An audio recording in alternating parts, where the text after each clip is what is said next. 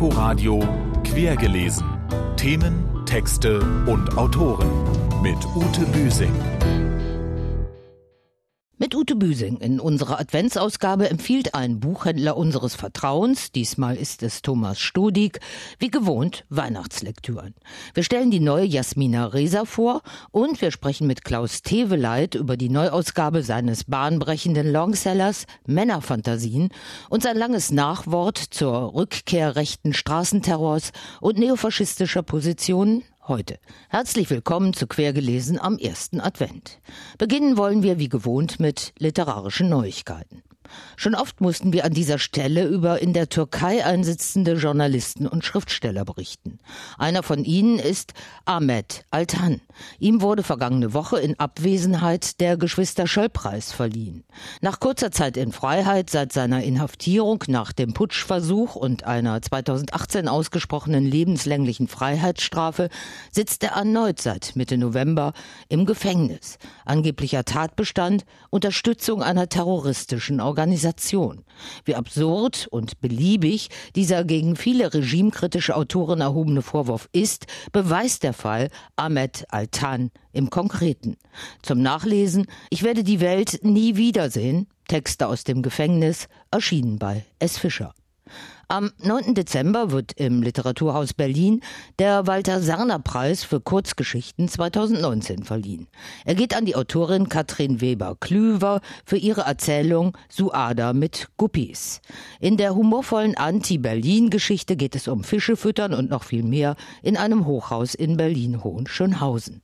Der Preis ist eine Gemeinschaftsleistung vom Literaturhaus Berlin und RBB Kultur. Die Veranstaltung um 19.30 Uhr ist öffentlich. Und jetzt zu unseren vorweihnachtlichen Buchvorstellungen. Wie jedes Jahr haben wir uns von einem Buchhändler unseres Vertrauens seine Lieblingsbücher empfehlen lassen, solche, die auch ihre werden könnten. Diesmal kommen die Tipps für lange Lesetage von Thomas Studig, dessen inhabergeführte unabhängige Buchhandlung im Berlin-Charlottenburger Mierendorf-Kiez Studigs gerade 40 Jahre alt geworden ist. Erster Vorschlag, Arif Anwar, Kreise ziehen, erschienen in der Übersetzung von Nina Frei im Wagenbach Verlag. Dieses Buch heißt im Original The Storm, was eigentlich viel besser ist als dieser deutsche Titel. Es ist von einem relativ jungen Autoren aus Bangladesch geschrieben und irgendwie eine wunderschön verzweigte Geschichte, die so in Bangladesch und da unten in dieser ganzen Gegend spielt und parallel in Washington DC. Ich fand das irgendwie total klasse und konnte auch nicht mal aufhören, das zu lesen. Es ist einfach eine Geschichte über mehrere Generationen, mehrere verschiedene Personen, so irgendwie als Saga erzählt. Und dieser Sturm, der droht immer im mhm. Vorder- oder Hintergrund und, naja, überzieht dann alles. Diese ganze Schar von Menschen und Familien. Auch ein wunderschönes Titelbild, was das so verdeutlicht, finde ich. Thomas Stodig lobt zu Recht das schön gestaltete Cover dieses Romans mit einer abgetakelten Junke auf hoher See. Dasselbe gilt für das bei Schöffling und Co. erschienene, ja fast schon Jahrhundertwerk von Gabriele Tergit, Effingers. Auf diesem jüdischen Epochenroman ist ein frühes Automobil im Großstadtverkehrsnebel abgebildet.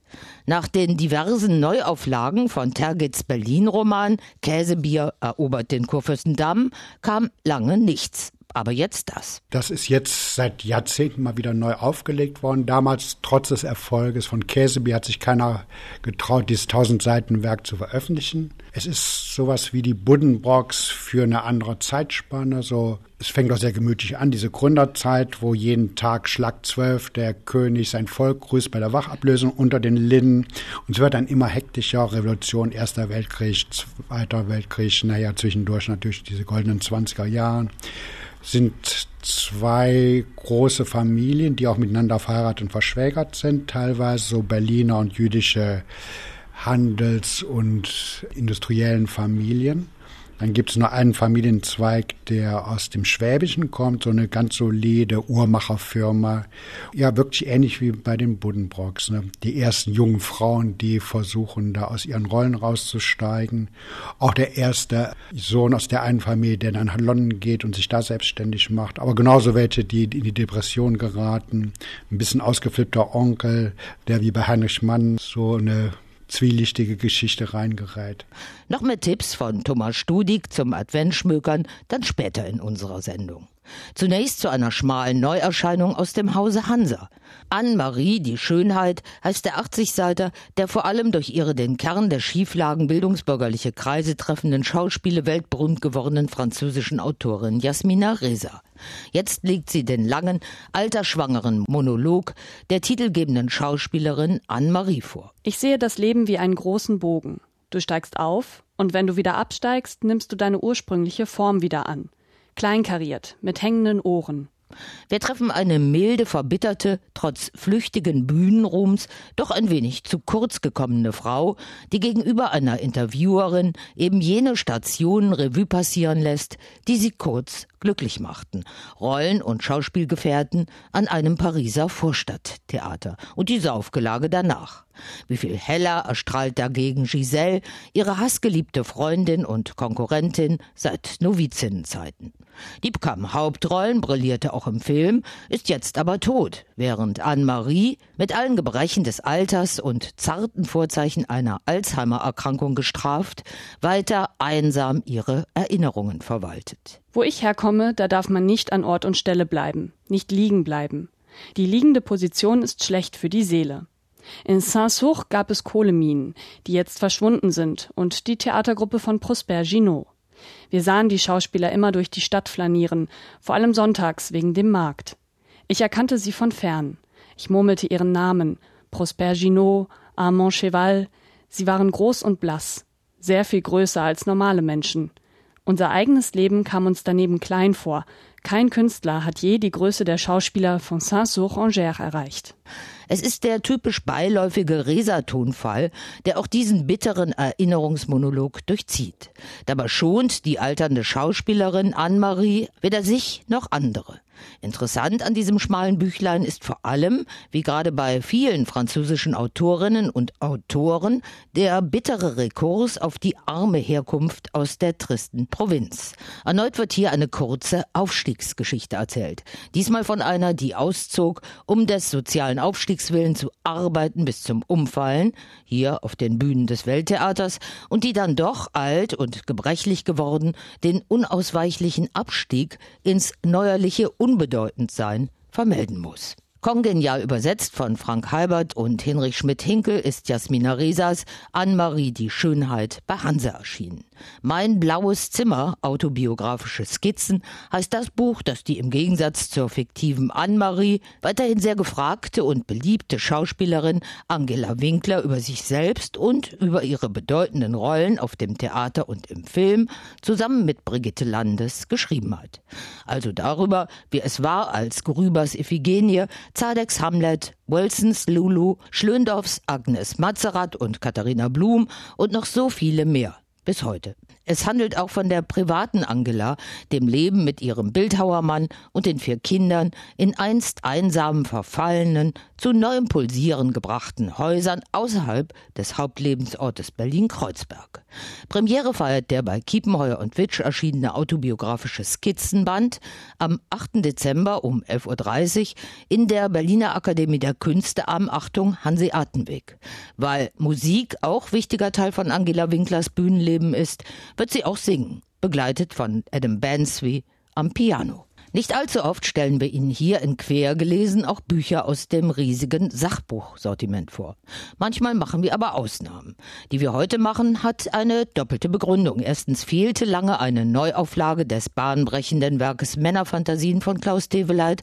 Als es in den 1970er Jahren herauskam, löste es weltweites Interesse aus und galt als Auftakt zur Männerforschung und im Schlepptau der Entstehung von Gewaltfantasien, aus denen angewandte Gewalt Kommt.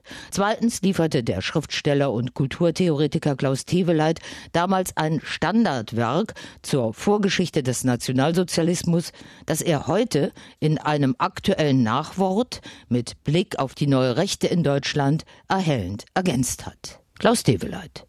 Formen des Soldatischen sind leicht überall zu entdecken, weil wir heute sehr viel leichtere Möglichkeiten haben, an Waffen zu kommen. Sei es auch nur ein Messer, mit dem Attentate verübt werden, aber auch an Gewehre etc. Und wir haben die weltweite Vernetzung von Terroristen, also elektronische Vernetzung.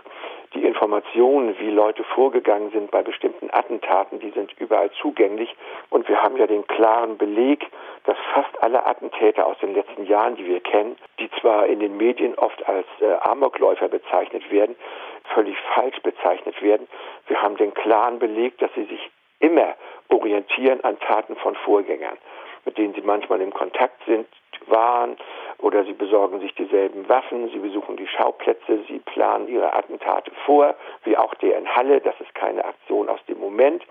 Sie fügen sich also ganz bewusst an eine bestimmte gewalttätige Männlichkeit auf der Welt ein. Man soll immer davon ausgehen, dass die Attentäter nicht aus einer Position der Stärke handeln, sondern aus einer Position von Angst, aus der Angst vor Körperverschlingung, aus ihrer ganzen unsicheren körperlichen, physischen, manchmal auch gesellschaftlich, ökonomischen Lage. Das hat eine tragische Seite, dass es Körper gibt, die sich nur durch Gewalt ins Leben bringen können und am Leben halten können. Und äh, tragisch für die Opfer, die das dann trifft, die oft rein zufällig sind oder beliebig ausgewählt werden. Klaus Develeit, Männerfantasien, ist in der Neuauflage bei Mattes und Seitz erschienen. Am 3. Dezember um 20 Uhr wird das Buch in der Berliner Volksbühne am Rosa-Luxemburg-Platz vorgestellt. Kommen wir zu einem amerikanischen Bestsellerautor, der hierzulande immer noch ein bisschen im Schatten von Kollegen wie Paul Auster, Richard Ford oder Jonathan Franzen steht. Stuart Onan. Zu Unrecht meint der Buchhändler Thomas Studig, heute unser Adventliteratur-Stichwortgeber und empfiehlt gleich eine ganze Kollektion aus dessen umfassenden Werk. Aus allererst im Deutschen war Engel im Schnee dann kamen noch ein paar andere Romane. Dann ein Highlight vor ein paar Jahren, Alle, alle lieben dich. Es geht um ein Mädchen in einer amerikanischen Kleinstadt, die plötzlich eines Samstags nachmittags verschwunden ist und auch nicht wieder auftaucht. Das ganze Dorf, die ganzen bekannten Verwandten, Freunde suchen, alle mit verschiedenen Hoffnungen, Befürchtungen und Intentionen. Und die bleibt da verschwunden, aber es ist total spannendes, dichtes Mikrokosmos da von diesen Bewohnern. Dann gab es vor wahrscheinlich knapp zehn Jahren eins, Abschied von Chautauqua. Das ist ein bisschen vergleichbar mit dem Franzen die Korrekturen. Eine große amerikanische Familie zerfällt, in dem Fall, weil der Opa gestorben ist, die Kinder sich in verschiedene Landesteile aufmachen und die Enkel eben auch. Das nächste Buch war dann Emily Allein. Das ist das Leben von dieser Großmutter, die allein übrig bleibt, wo eigentlich in ihrem Leben überhaupt nichts passiert. Aber dann geht sie mit einer Freundin in den Baumarkt, dann lässt er uns so rum, mit, mit der Schwester einen Kaffee trinken. Total liebevoll. Und jetzt gibt es ganz neu bei Rowold die Geschichte von diesem Großvater, der da kurz nach dem Abschiedbuch gestorben ist, der auch ein ganz normaler, durchschnittlicher amerikanischer Mann ist, mit allen großen und kleinen Befürchtungen, Sorgen und Leben und auch mit dem Verhältnis zu seiner Frau. Bin da so richtig wieder mal süchtig geworden. Ich musste lesen. Das heißt Henry persönlich? Was ist so anrührend an dem Henry? Ja, einfach weil er so ein ganz einfacher, netter Mann ist, der sich selbst einerseits nicht zu wichtig nimmt, aber schon auch seinen eigenen Wert irgendwie kennt und seine Familie auch genau beobachtet. Stuart Onans neuester Roman, Henry persönlich, ist in der Übersetzung von Thomas Gunkel bei Rowold erschienen. Alle früheren Werke liegen als Rororo Taschenbuch vor. Und jetzt noch ein Veranstaltungstipp. Vom 3. bis zum 5. Dezember wird beim Festival jüdischer Literaturen Verquere Verortungen im Literaturhaus Berlin die Vielfalt gegenwärtiger jüdischer Literaturproduktion gefeiert. Dazu stellen rund 30 Autorinnen und Künstler ihre Werke vor, darunter Eva Menasse, Dani Levi, Nele Polacek, Max Czolek und Adriana Alteras. Sie diskutieren über das Label Jüdisch nach 1945 und heute, decken unheimliche Familiengeschichten auf und beschäftigen sich mit multilingualem Schreiben. Kuratorin Eva Letzi. Wer definiert, warum was jüdische Literatur ist? Sind es tatsächlich Selbstverortungen oder sind es Fremdzuschreibungen? Wir möchten das sehr, sehr offen lassen und genau in dieser Offenheit in dieses Festival einsteigen. Verquere Verortungen im Literaturhaus Berlin. Spannend und wichtig, gerade heute in übergriffigen Zeiten wiedererstarkender antisemitischer männlicher Allmachtfantasien, wie wir gerade von Klaus Teveleit gehört haben fehlt uns noch der erste Satz eines neuen Buches, den wir Angela Winklers Mein blaues Zimmer entnehmen. In Berlin lebe ich, wenn ich arbeite, aber ich bin kein Stadtmensch. Und das war quergelesen für heute. Gerne können Sie unser Literaturmagazin auch als Podcast abonnieren, zum Beispiel in der ARD Mediathek. Einen schönen ersten Advent mit guten Büchern wünscht Ute Büsing. Inforadio Quergelesen. Themen, Texte und Autoren mit Ute Büsing.